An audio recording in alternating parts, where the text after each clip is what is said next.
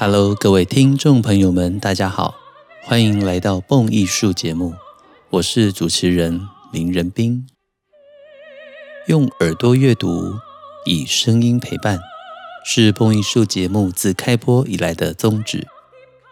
功课我来做，音乐您来听，更是蹦艺术节目制作的坚持。感谢许多听众朋友们长期对于我们节目的支持。以及各式各样的心得回馈。如果您想支持蹦艺术，有许多的方式。小额赞助，请点一下节目说明栏的赞助链接。如果您想要成为蹦艺术之友，长期或者年度赞助蹦艺术，让蹦艺术团队拥有更稳定的经费，能够制播独家精致的音乐节目，都非常欢迎直接与我联系。让我们一起共创精彩的音乐节目，也让更多人爱上缤纷多彩的古典音乐世界。在我录节目的这一天是九月十号，星期天，我才刚刚从高雄魏武营回到台北。过去这三天，我率领了一团蹦艺术魏武营的魔弹射手音乐之旅。我们在高雄进行了非常深度三天两夜的音乐、艺术、文化与美食之旅。我们用行者的方式探索高雄，从高美馆的画展、高雄在地画家们的精彩创意，用他们的绘画以及视野审视了数十年以来高雄跟高雄港的历史。我们也跟高雄的在地演艺团队 Dominant Five 钢琴五重奏合作音乐沙龙。当然，这次最开心的就是在魏武营歌剧院亲自欣赏了魏武营跟奥地利因斯布鲁克剧院跨国合作的年度旗舰歌剧《魔弹射手》Der Freischütz。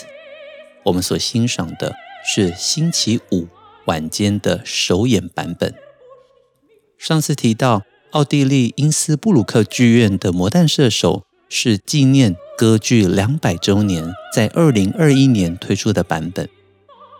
这次魏武营将导演也请到了现场，现身说法，他指导这一部歌剧的所有想法。而在确实看过歌剧之后呢，我觉得惊喜满点。非常非常的开心，能够看到国内有这么棒的跨国制作。我想啊，现在我先播放一小段，我人就在魏武营歌剧院中场休息的时候，我用手机录音，简单录下来的一些话语。我们先来听听看，我欣赏完歌剧的中场，中场休息是在第一幕跟第二幕的结束之后，也就是狼谷的段落，铸造魔弹的过程已经完成了。这个时候中场休息，中场休息之后会进入第三幕，来听听看礼拜五当天晚上我的录音。Hello，各位蹦艺术的听众朋友们，大家好，我是林仁斌。猜猜看，我现在在哪里呀？现在这个背景的声音就是魏武营歌剧院，现在是晚上九点二十分。三分钟前，《魔弹射手》的第二幕才刚刚结束，在这边我们已经体验到了在森林中猎人的打猎，以及恐怖的魔鬼萨米尔在狼谷中让 Max 还有 Gaspar 制造魔弹的场景。我只能说，今天看到的《魔弹射手》这个制作真的又新奇又有趣。用很多的方式展现这一个传统的德国鬼故事，我不能爆雷太多，然后在这边让大家主要就是听一下在歌剧院里面身历其境的声音感受。关于这部剧的观赏心得，我会在回到饭店之后继续的以 podcast 的方式跟大家分享。待会还有第三幕要欣赏，才算是完整的把。我但是的手在魏武营完整的首演看完，目前为止非常非常的喜欢。好，那我的录音先到这边，回到饭店之后再继续的完成。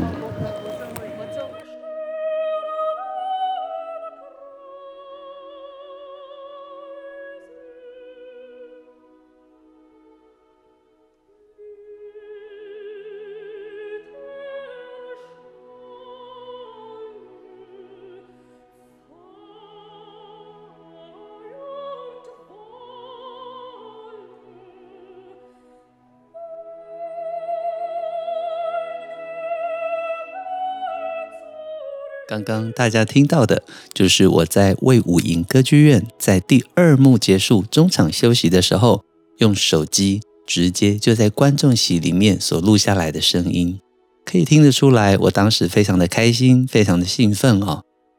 之前就说过，其实，在台湾要制作歌剧，绝对是赔钱的事情，所以这次呢，我们可以看到魏武营歌剧院有一些相当好的推票措施。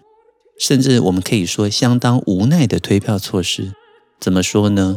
因为这次的票房其实没有像想象中那么快速的能够完全销售一空，所以他们推了所谓的华磊专案。这个华磊专案呢、就是演出当天开演前一个小时到开演前二十分钟的时候，你可以用对折五折的价格来购买。当天释出的指定位置的票券，这些位置虽然不是最好的位置，但是打完折之后啊，我看到了，譬如说一千二的票，打完对折之后只要六百块，这其实又制造了一波小小的销量，至少让有一些可能原本观望的人愿意走进歌剧院。那这其实是赔钱的事情，但是魏武营为了要推广歌剧。我们可以看到，真的非常努力，想要把观众吸引进入剧场之中。而后来在剧场里面，我们也看到，没有到座无虚席，但是至少所有放眼望去重要的位置，几乎都坐满了人。这一点呢，我相信从导演到歌手到每一个表演者、乐团，大家都是深感欣慰的。也期待国内有越来越多的人能够支持这么样子重量级的制作。好的歌剧制作永远不会让你失望。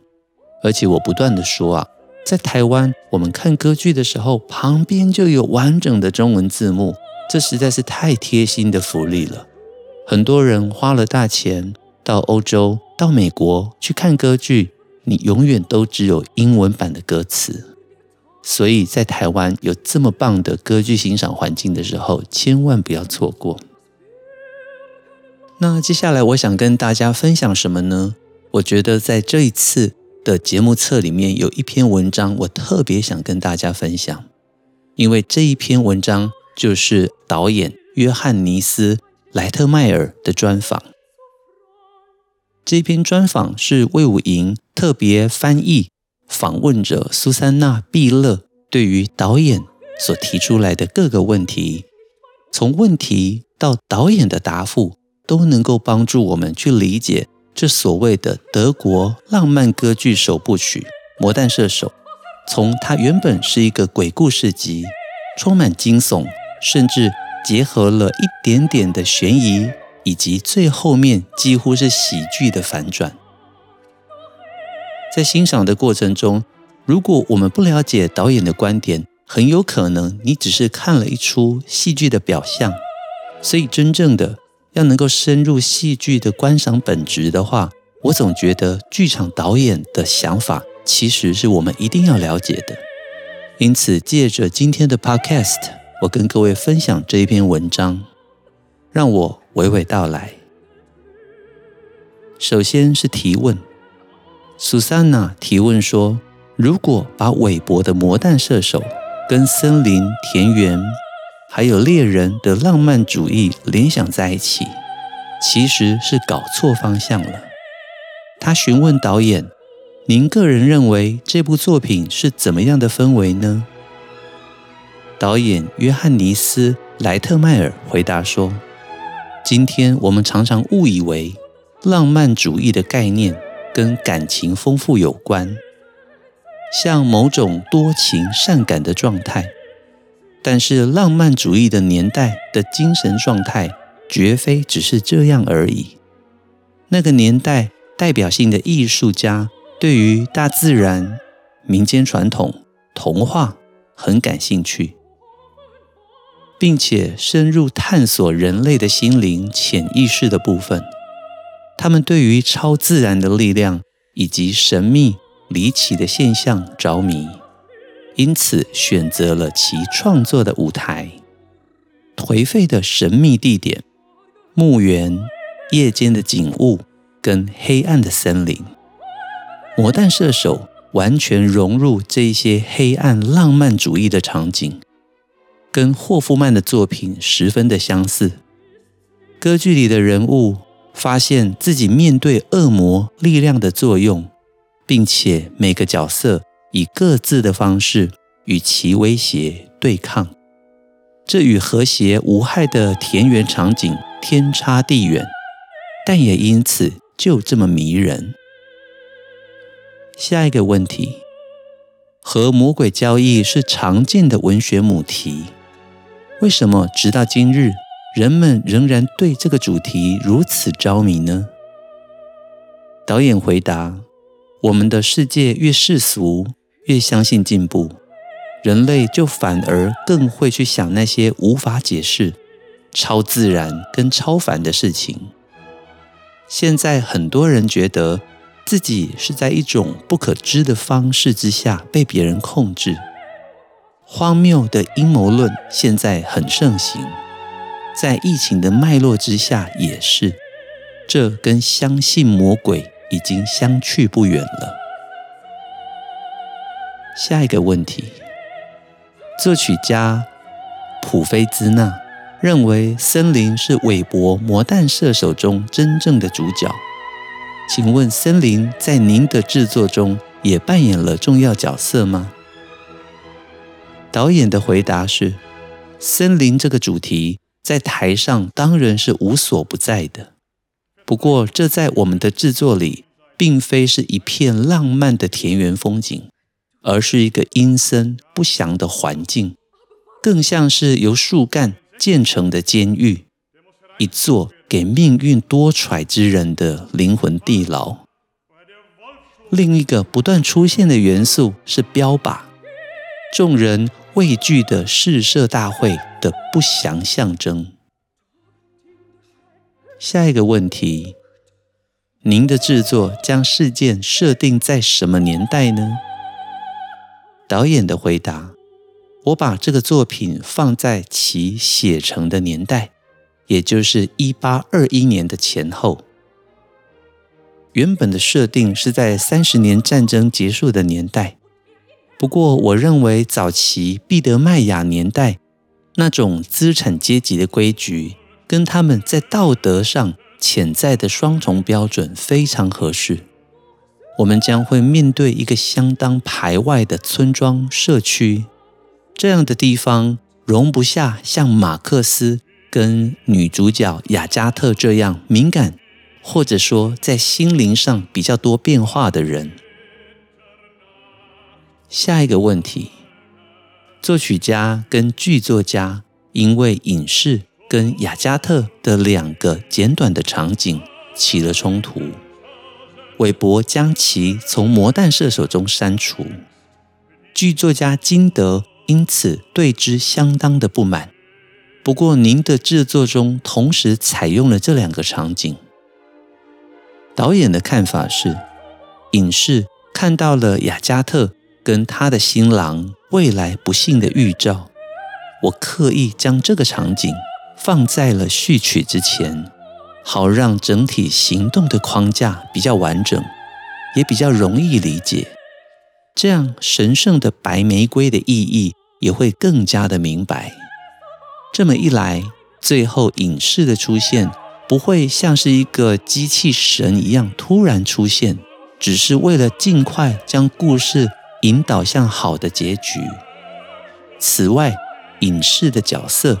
也能跟萨米尔形成强烈的对照。下一个问题：韦伯的音乐最令您着迷之处在于哪边呢？导演的回答是：《魔弹射手》被认为是浪漫歌剧的典范，并非巧合。在作曲上，这个作品展现了高度的创意，旋律非常的丰富，且毫不费力的在一些民谣曲调，像是《少女花环》，跟非常有效果的自然氛围，像是序曲，这之中取得了平衡。一直发展到黑暗，但是充满表现性的朗古场景，达到音乐戏剧上的高潮。这些音乐手法、不同风格跟当代作曲技巧的相互作用，都在韦伯的手中合为连贯的整体，惊人而且完美的独具一格。对我来说，这就是一部杰作。下一个问题，也就是这一次演出的重点之一。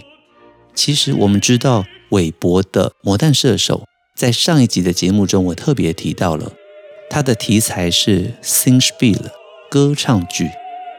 在最初韦伯演出的版本是没有宣叙调的，所有的对白都以朗诵的方式进行。直到现在，绝大多数主流的版本。仍然采用韦伯朗诵加上歌唱的方式，但是这一次我们在魏武营欣赏到的奥地利因斯布鲁克剧院的版本，他们采取的是后来法国大歌剧院他们演出的时候邀请了白辽士，将所有的对白谱上衬乐，成为了宣叙调的版本。这也是这一次相当特别的地方。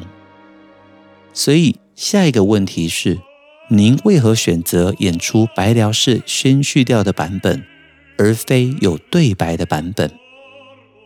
导演的回答是：韦伯音乐的卓越品质是毋庸置疑的。不过，很多人认为金德的文本有问题。事实上，文本有好些戏剧结构上的粗拙、不通顺的对话。以及无心的暧昧之处，跟贝多芬的费代里欧一样，一直有人尝试要删去或者是重写对白，希望能够处理这些问题。因此，我们想要向观众呈现一个不一样、有意思的版本。敬重韦伯音乐的白辽士，他为了在巴黎的演出而为《魔弹射手》创作了宣叙调。让这一部作品更像是全部都是歌唱的歌剧，也就是我之前曾经说过的，对白是宣叙调，歌唱是咏叹调，这是歌剧自从发明以来一直固定的演唱方式。所以白辽士的巴黎版本其实就是恢复我们所熟悉的宣叙调加上咏叹调的方式。导演最后说。我们希望这会是一次也许不寻常，但是精彩的观赏体验。以上就是我跟各位分享这一次在魏武营节目当中，导演约翰尼斯·莱特迈尔接受访问的内容。我觉得这些内容非常的有意思，借由了解导演的想法，我们再配合。以我来讲，我现场的观赏，我完全就能够了解说，原来在舞台上这些所谓的极简布景，是一个阴森的环境。他并不想要将舞台布置成为一个真的像森林的样子，那样虽然很接近原始的剧情设定，但是太肤浅了。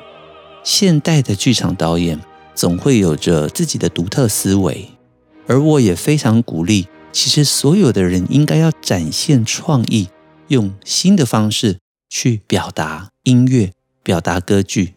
所以，歌剧欣赏的时候，最有趣的一个元素之一，就是借由不同的剧场导演、不同的团队，让我们能够看到完全不一样的歌剧制作。不一定要先怀着批判的心情去看它，你反而先怀着认识新东西。认识全新概念的一种思维，你会发现人生里面更加的充满乐趣。所以这一次我在魏武英的现场欣赏到有白辽式创作宣叙调的版本，虽然跟过去在看这些纯对白的版本相当不一样，有一点点不太习惯，但是某方面来讲又觉得，哎，这就是歌剧嘛，就是要念、要唱、要咏叹调啊。加上《魔弹射手》的每一段音乐真的都非常好听。我们长笛界有一首超级有名的曲子，就叫做《魔弹射手的幻想曲》，这是作曲家 Paul Taffanel 所写的，里面融合了《魔弹射手》非常多精彩的音乐，独树一帜的写成了好听、精彩又炫技的长笛幻想曲。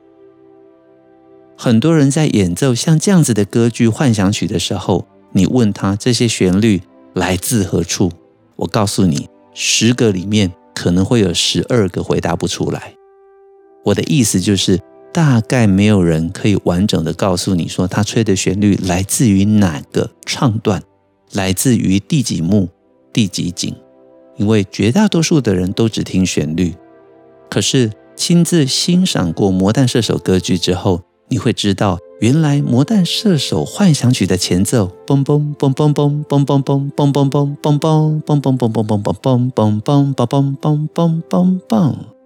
来自于第一幕男主角 Max 的咏叹调，而女主角 Agathe 她的第二幕咏叹调，则成为了非常美丽的旋律。我的意思就是说啊，要演奏好古典音乐，引经据典。深入的了解，这些都是必要的。所以欣赏歌剧带给我们非常多有深度的思维，有深度的探索。对于过去的音乐，更加的怀抱着谦虚的心情去理解，这些都是最有意思的部分。总括来说，这次到魏武营欣赏《魔弹射手》，带给我非常快乐的体验。这也是一次非常珍贵的经验。透过我所感受到的点点滴滴，我觉得这在我欣赏音乐的过程中留下了一个难忘的回忆。加上刚刚与大家分享的你可能不知道的导演思维，我相信如果你也跟我一样看过这部剧的话，你就能够更深入的进入制作的核心。相对的。如果你还没有欣赏过这部歌剧的话，还有机会。九月十五、十六、十七这三天，在台北表演艺术中心大剧院，也就是我们常讲的北艺，台北表演艺术中心大剧院，九月十五、十六、十七，星期五六日，连续三天，还有三场《魔弹射手》。如果你有兴趣的话，台北也能欣赏。推荐给大家。又跟大家分享完了一集的节目，相信这一集的内容能够带给大家与众不同的思维。蹦艺术精彩的音乐内容，经得起时间的考验，更值得您一听再听，反复回味。如果您想支持蹦艺术，有许多的方式。小额赞助或者想成为蹦艺术之友，都非常欢迎直接与我联系。让我们开卷古典音乐，也让您的世界充满乐趣与音乐的芬芳。我是主持人林仁斌，这里是蹦艺术，我们下星期见，拜拜。